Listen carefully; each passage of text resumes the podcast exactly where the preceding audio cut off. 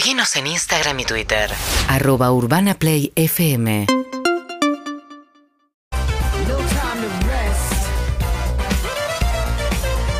Sonando Chemical Brothers, son las 14.47 de la tarde. En la mesa se suma también el querido Fede Yáñez, porque lo Hola, conozco Fede. como una computadora del mundo deportivo.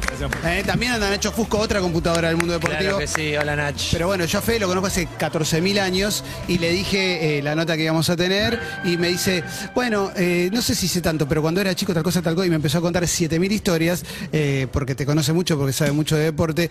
Eh, te miro a vos y te digo, bienvenido Facundo Conte, a todo pasa. Gracias, gracias por la invitación. Este, bueno, gracias por la, el repaso. Era la historia de la medalla, cuando vos ibas a buscar el cajón de tu viejo, la medalla de, de bronce de los, del juego, los Juegos del 88, y que después, bueno, tenés la tuya ahora. Exacto, exacto. exacto. Aparte, al- ahora parece una, una monedita Sí. al lado de la, de la otra. No, es hermoso, es hermoso. Fue, fue sumamente lindo poder eh, compartir ¿no? esta locura con, con mi viejo, que la haya vivido y nada. Siendo un, pibe vamos con, a hablar de eso. Ah. siendo un pibe con tantas inquietudes y, y- y una cabeza tan abierta, me, me sale de hacerte una pregunta como súper general, Facu, y es, eh, ¿en qué está tu cabeza ahora? En este momento. Es, es una cabeza que está pensando 100% en deporte, se te abren para otros lados también, empezás a mirar para adelante. Eh, es una buena pregunta. Eh, empiezo a mirar para todos lados, para adelante, para arriba, eh, para los costados. Volver a casa justamente era parte de eso, ¿no? De, de- de- de abrir un poco el, el universo que era la cancha y, y hasta este momento, que habrán sido 15 años, 16 años, eh, de estar girando y jugando y selección y mucha exigencia. Eh, hoy empiezo a. Me, me- me empieza a agarrar las ganas de. Che, estudiaría algo que tal vez en- cuando era chico eh, era jugar. Solo quiero dejar el colegio para irme a jugar y, y de cuando terminé no quería estudiar porque solamente quería eso y, y hoy empiezo a mirar otros horizontes eh, y, y me gusta. Eh, todavía estoy jugando, disfruto muchísimo claro. de jugar, me encanta. Eh, pero empiezo a ver qué pasará después, me empiezo a poner esas preguntas, ¿no? ¿Y ¿Te imaginás llegando lejos a nivel edad como llegó tu viejo, digamos? Llegar hasta los 40, ¿sí? ¿O, o te ves un... Todo es posible igual, qué sé yo. Eh, todo es posible, pero la verdad es que no, no sé si me veo eh, en, en eso. Parte también de, de- de- del trayecto eh, y, y haberme sacado la mochila de mi viejo es no estar con ese deadline, viste, esa vara ahí, sino que hacerlo este, por, por disfrute, por eh, gozarlo, obviamente eh, es, también eh, parte laboral, ¿no? Pero, pero vivirlo apasionadamente, porque para hacer cosas o negocios se pueden hacer mil cosas diferentes, entonces eh, haberlo entendido a su vez eh, me dio como una motivación mayor. La, la sensación que tengo, Facu, es que desde bastante pendejo tuviste que tomar decisiones y que ahora estás un poco más grande, pero como que la toma de decisiones, no sé si te cuento, o sea, estás como muy amigado con la idea de tomar decisiones. Pienso en esta vuelta a Argentina y, jugar acá y, sé que fue una decisión que querías, que tenías ganas, pero pienso como que eh, vas, o sea, haces el análisis y estás seguro de lo que querés hacer. Eh, seguro no, o sea, hoy tal vez siento eh, más que es lo que los que tengo ganas de hacer y no lo que lo que debería tal vez, que es lo que bueno nos persigue un poco a todos, ¿no? Esa Ah, delgada el línea entre lo que deberías hacer según este, lo- mis mandatos o mis creencias y qué realmente me nace hacer. Eh, la decisión de venir a Argentina fue la más fácil de mi vida y la más feliz. El problema era antes, cuando decía las posibilidades de, de jugar eran, bueno, o, o China o Turquía. Y decís, bueno, voy a estar ahí nueve meses o voy a comer con palitos o con cubiertos. O sea, no es que... No, bueno, estoy lejos, vuel- vuelvo, voy. Vas a estar ahí y el cambio es como muy eh, absoluto este, en la vida misma. Entonces, eh, eso también lo hizo tan interesante al viaje, ¿no? Tuve la suerte de ir cambiando mucho eh, países y continentes y eso fue muy interesante porque aprendí muchísimo más fuera del vóley justamente de, esos cambios, porque la cancha dentro de todo sigue siendo la misma. En China eh, jugué dos temporadas y hablaba muy poco con los chinos, porque el o- 90% no hablaba inglés, nos sonreíamos y nos hacíamos eh, gestos, pero eh, con el resto hablábamos muy poco. Entonces la, la- la enseñanza vino justamente este, desde otro lado, de, de aprender a adaptarme, eh, porque el vóley fluía, porque la pelota La en el aire, hay que- no la hay que dejarle picar. Hablabas de China y o sea, jugaste en Europa también y, y además el calendario del vóley es muy elástico, te permite estar mucho tiempo en el seleccionado, después ir a jugar a, a otros lugares, pero puntualmente en el caso de China eh, y por otras cosas que te he escuchado y he leído, eh, me recuerda mucho la experiencia de Escola en China, que fue por una cuestión de curiosidad, de ir a un lugar nuevo y, de, y como decías recién, de aprender algo nuevo. Eh, y también el discurso te noto parecido en ese sentido a Escola, de, de tener como mucha inquietud afuera. Eh, ¿Lo has hablado con otros deportistas que estuvieron así al altísimo rendimiento y ahora están yendo por otros lados? El caso puntual de Escuela tiene una franquicia de básquet, pero digo, eh, ¿estás preparando el terreno por algún lado? Mencionaba lo de los negocios, digo, no, sé si ya está algo palpable en eso. Eh, no, yo siento que en algún punto la comunicación este, me interesa muchísimo. Eh, he aprendido a lo largo del tiempo a expresarme corporalmente y ha tenido, un efecto muy bueno y con las palabras, bueno, ustedes justamente, bueno, ahora hay tele, pero la radio hablan y el, el- el poder que tiene es, es impresionante y poder compartir historias y hoy creo que tengo muchísimo que aprender justamente de, de otros eh, deportistas que lo han hecho y han salido también de ese ámbito deportivo, porque si bien me encanta el deporte, hay un montón de áreas eh, abordables y que me dan interés, este, que la, susten- la sustentabilidad, por ejemplo, es algo que me encanta y me encantaría poder eh, generar a través de eso, pero no para mí, sino que a nivel de comunicación, de poder llegar a más lugares. O sea, hacer contenido te gustaría. Hacer contenido de ese tipo LeBron James. No, no, no, pero no visto desde, desde la comunicación, de poder sumar y, y- e impulsar, este, no de, de hacerlo un negocio, sino que de poder justamente eh, replicar lo que se hace, mucha gente lo hace a pulmón y, y poder sumar justamente a causas importantes, eh, eso me estimula muchísimo. ¿Hiciste algo de eso vinculado a la separación de residuos con tus compañeros en la selección? ¿Fue?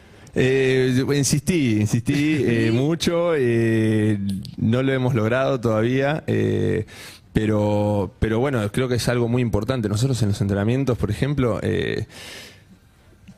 usamos do- dos, tres botellas de agua por entrenamiento. Sí. Depende quién, depende de qué tamaño tiene la botella. Y a veces, en Brasil a veces vamos a, a los entrenamientos y tenemos, son, hay unos vasitos individuales con tapa de, de aluminio. Y yo cada vez que vamos a tomar agua me tomo cinco. Entonces, si cuánto nosotros desperdiciamos, entonces Genera mucha basura, sí, muchísimo, es tremendo, todo el día, constantemente, y no nos damos ni cuenta. Y, y las decisiones que, por eso voy al- al- a, lo más expansivo del deporte, es que todo, todo el tiempo estamos frente a una decisión. Eh, y la, que, la decisión que tomemos es lo que nos define, porque iremos haciendo, marcando nuestro camino con esas decisiones y justamente como hablabas antes, elegir este, diferente, pensar que, que tenemos esa elección y hacerla consciente, eh, la vida no nos sucede. Nosotros podemos eh, realmente, creo en eso, que podemos justamente... eh, ser artífices de nuestro propio destino y de nuestra vida. Y justamente en esas decisiones si son sentidas desde el corazón eh, nos va a ir llevando inevitablemente a, donde nosotros queremos estar y no bueno este, respetando tal vez las leyes de los demás o las expectativas lo que sea. ¿Siempre supiste que el deporte no es lo único, Facu? ¿O, es necesario que en algún momento lo sea para que llegues al nivel al que llegaste? Eh, no, eh, siempre de chico lo único que quería, o sea, yo crecí con mi viejo, eh, que ha sido una estrella en todos los equipos que ha jugado, eh, de los representantes de Argentina más importantes de la historia. Eh, lo he visto jugar con la selección, yo crecía con esa imagen de deportista y yo quería ser deportista y, siempre soñé con ser eh, voleibolista soy voleibolista, eh, me encanta, lo disfruté muchísimo, le puse todo, pero con el tiempo empecé a entender que me estaba descuidando, ¿no? Porque no era solamente lo que lo que hacía no me definía, porque después tal vez perdía y me volvía a mi casa como que defen- era mi valor, ¿viste? No, el no poder conseguir el objetivo, de que quería ser el mejor, de que. Y de repente empecé a, a sentir que eso pues, tal vez no me llenaba como, como se suponía que debía llenarme. eh, eh, personalmente, espiritualmente. Entonces, eh, de a poco empecé a, salir de eso y sucedieron cosas hermosas. Y junto con eso, las cosas en mi vida deportiva también fueron sucediendo a raíz de, de- de eso. Así que estoy muy agradecido porque es, es todo un, un complejo y justamente haber tomado las decisiones correctas en los momentos correctos eh, hicieron un camino hermoso y, y eso es lo que intento compartir. Facu, ahora estás viviendo acá, pero viste mucho tiempo afuera, en estos distintos lugares que mencionábamos. Quiero saber si tenés esa cosa que charlábamos el otro día de argentino que vive afuera y que busca una conexión con su país a partir de, no sé, publicidad de, una cerveza del mundial viejas, viste, como, o esa cosa medio absurda que decís, pero a mí esto me, me lleva a mi país. ¿Lo tenías en esas estadías, en esos lugares? Sí, todo todo el tiempo, extrañaba constantemente. Volver a Argentina eh, eh, fue el sueño eh, de- del, del Facu adulto, digamos, mo- más, más grande porque me fui a los 18 y lo veía como inalcanzable. Volví acá un mes al año y estaba acá y quería todo y me divertía y hablaba en español y... Nosotros tenemos la argentinidad es, es algo muy lindo, tiene sus cosas, ¿no? Eh, pero, pero es hermoso, vivimos muy ju- juntos, conjuntos, compartiendo. Tomamos mate todos juntos, el sudamericano en general. Y, estando en otros lugares es, es un choque importante. Hace poco volvió Jan Martínez, un amigo, hermano, este, jugador también de la selección, volvió de Polonia, su primera temporada. Y me miraba y me decía, "Uf, qué duro, ¿cómo hiciste para estar 12 años en esa? Y bueno, justamente, eh, se, se hace difícil y, y haber vuelto es hermoso. Yo estoy como un niño, como un niño, me siento rejuvenecido porque justamente están pasando muchas cosas. El cariño recibido es increíble por, por justamente los Juegos Olímpicos. Eh, es hermoso, pero, pero además me siento más vivo y eso me gusta. Y deportivamente, ¿cómo lo viviste? Porque digo, la, la Liga de Vóley y la Liga de Básquet de varones, eh, hasta hace unos años eran competencias eh, muy calientes, con mucha gente, televisado, lleva mucha gente, y los últimos años los dos torneos fueron mermando un poco, y, tu llegada fue como un, un buen llamado de atención para que se volviese a vivir, de hecho fue unas finales re calientes, digo, Eh, pero a nivel juego, después de, todo lo que venís jugando, digo, ¿cómo lo viviste? Eh, fue hermoso, fue hermoso. Eh, si bien, como decís, la, liga ha sufrido en nivel, en exposición, en, muchas áreas, justamente por también la pandemia, que este, abarcó todas las áreas de nuestra vida, no solo el deporte. Y, pero justamente esta temporada, después de 10 años, volvieron a haber 12 equipos. Y, eso me parece que es un, buen indicador de, interés, de ganas. Los estadios eh, hemos tenido la liga, justamente hemos jugado en, en diferentes tours y pasamos por todas las provincias. Eh, hemos eh, desde San Juan este, hasta eh, el Calafate eh, y, y- y el cariño recibido y toda la gente acercándose a ver los partidos, el interés que hay por el vóley más allá de, de la exposición que pueda haber. Todos hemos jugado al vóley en el colegio, en la playa, Sí, para sí, boludear. Entonces, teniendo la posibilidad de acercarse a un lugar y ver los partidos fue increíble y, y había mucha gente, fue muy lindo y creo que hay hay para, para mejorar, este, ¿no? Y si seguir impulsando, parte de, de- venir era también intentar eh, ponerle a eso y bueno, veremos a ver si, si, se puede continuar. Estaba pensando en. eh, leí que estuviste en Pipa durante la pandemia y que, que también meditabas y, y estabas como más en contacto también con, con el mar y demás. Eh, lo que te quería preguntar es.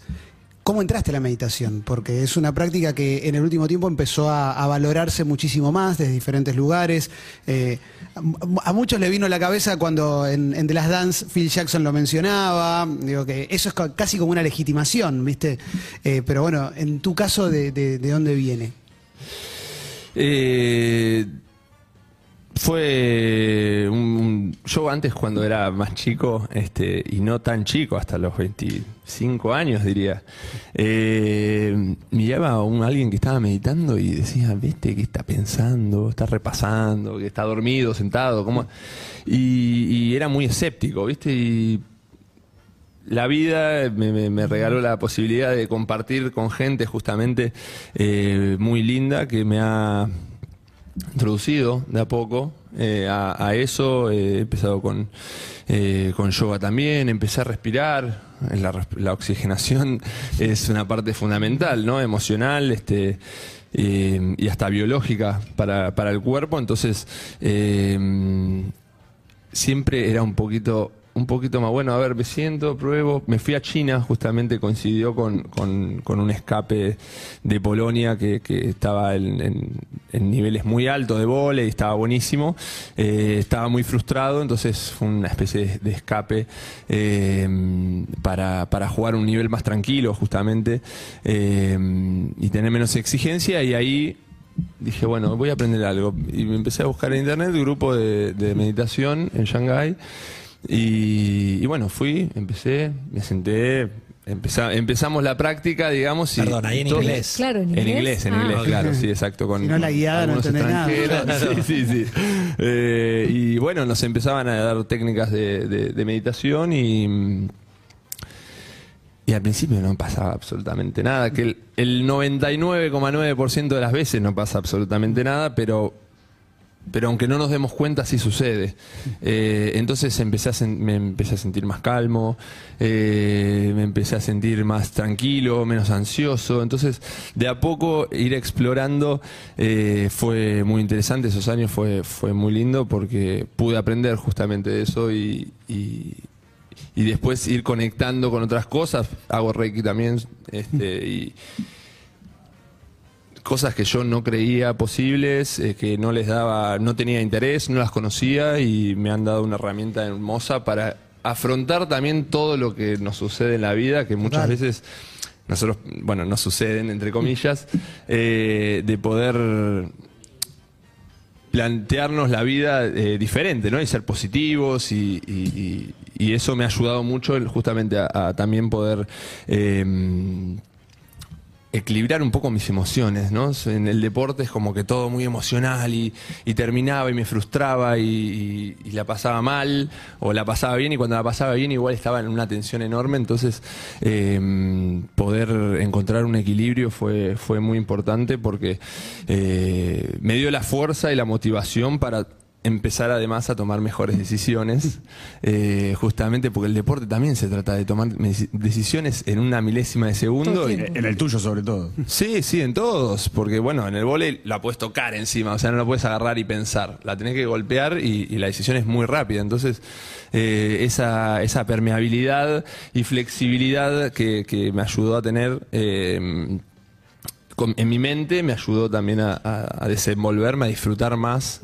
justamente también a- de jugar, que yo pensaba que, bueno, era eso y de repente hoy estoy disfrutando tal vez mucho más de jugar que lo disfrutaba antes. En, en esas, en estas historias que, que- que cuentan quienes tienen como, no sé si la palabra es revelación, pero que, que empiezan a encontrar como algunas cosas y decís, esto yo no creía y me sirve, empiezo a creer y demás.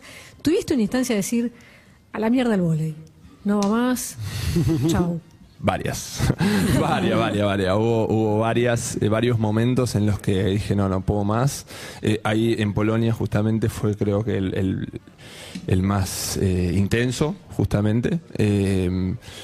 Estaba en China justamente y me quería volver, estaba mal porque aparte físicamente el, el- eh, está, buenísimo todo lo que vivimos, pero el, el- estar ahí físicamente y tener que entrenarte y saltar y tener dolor y estar cansado y no querer y querer estar en otro lado y estar ahí es, es eh, un esfuerzo enorme y, y- pero también me hizo más fuerte justamente el hecho de, de decir, o sea, pasar por esos momentos eh, me ha ayudado a, a- después otros momentos en el vóley, pero también afuera, como poder eh, absorberlos mejor, ¿no? Porque todo también pasa a su vez. ¿Recordás algún ejemplo puntual de decir, viste que a veces uno dice, fue acá, estaba por comer dos fideos y dije, esto no, No va más.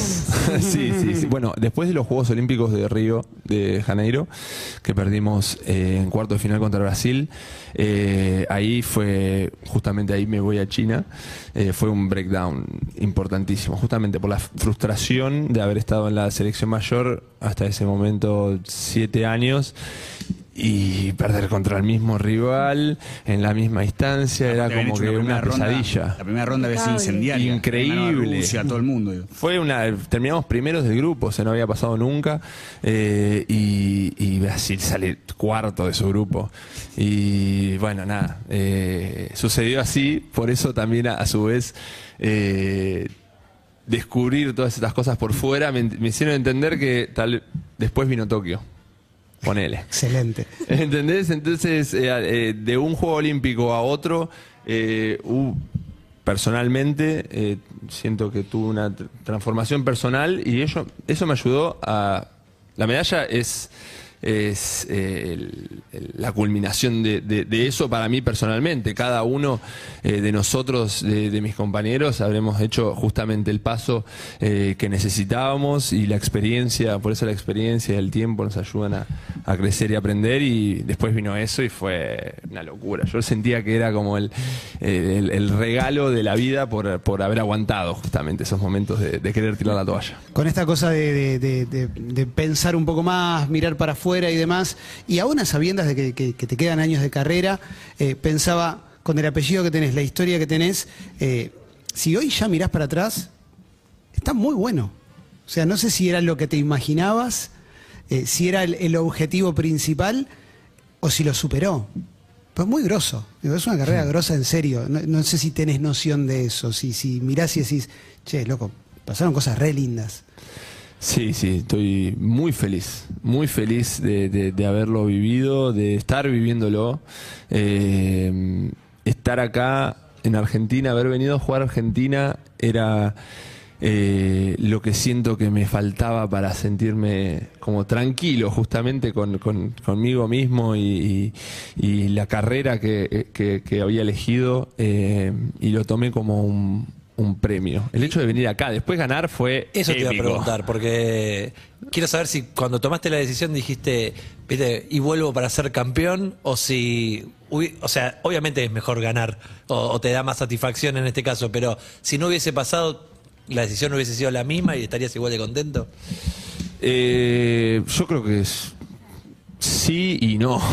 No, porque ganar es, o sea, nosotros cuando nos empezamos eh, a crecer en la, en la competencia y en la alta competencia es como que ganar es es todo, ¿viste? Vas y dejas la vida por ganar. Eh, después de a poco eso se va flexibilizando, pero de todas maneras marca un poco el, el- contexto en el que cómo te sentís, ¿no? Tu ánimo y, demás.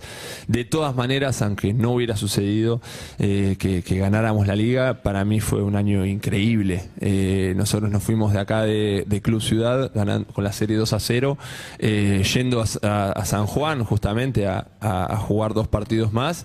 Y yo decía, ponele que ahora pasa la heroica y, cambia la serie y todo, pero yo cuando me fui de ciudad ya todo eso que había vivido ya lo había vivido y estaba conmigo y fue uno de los fue el, partido, los partidos soñados eh, que yo soñaba cuando estaba en Polonia solo llorando, tal vez de, de- de- de- desconsolado porque me sentía solo y de repente estar acá y, y había sido ya, ya me sentía campeón más allá de que hayamos después salido campeones, efectivamente. Facu, es, es espectacular hablar con vos, loco. Gracias por haber venido y, y gracias también por eh, eh, entender que tu voz eh, sirve para amplificar causas. Eso está buenísimo, así que eh, se viene un, un lindo futuro por delante. Ojalá que sí. Muchísimas gracias por la invitación, el tiempo, la onda.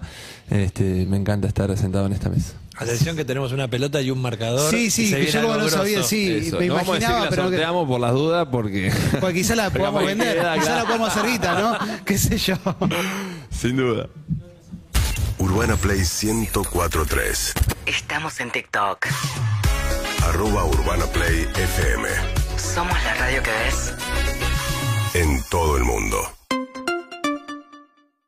Con tus tarjetas ICBC no hace falta ser influencer para tener los mejores beneficios todo el año. Disfruta como un casi influencer y ahorra en gastronomía, viajes, moda y mucho más. Hacete cliente 100% online en icbc.com.ar. Propuesta válida para cartera de consumo, otorgamiento sujeto a evaluación crediticia y condiciones de contratación de ICBC. Más información en www.icbc.com.ar. El accionista limita su responsabilidad del capital aportado. ¿Estás pensando en viajar? En centraldepasajes.com podés comparar los precios de todas las empresas de micro y comprar con los mejores descuentos. No pierdas tiempo yendo a la terminal. Compra online y paga en cuotas o en efectivo en centraldepasajes.com.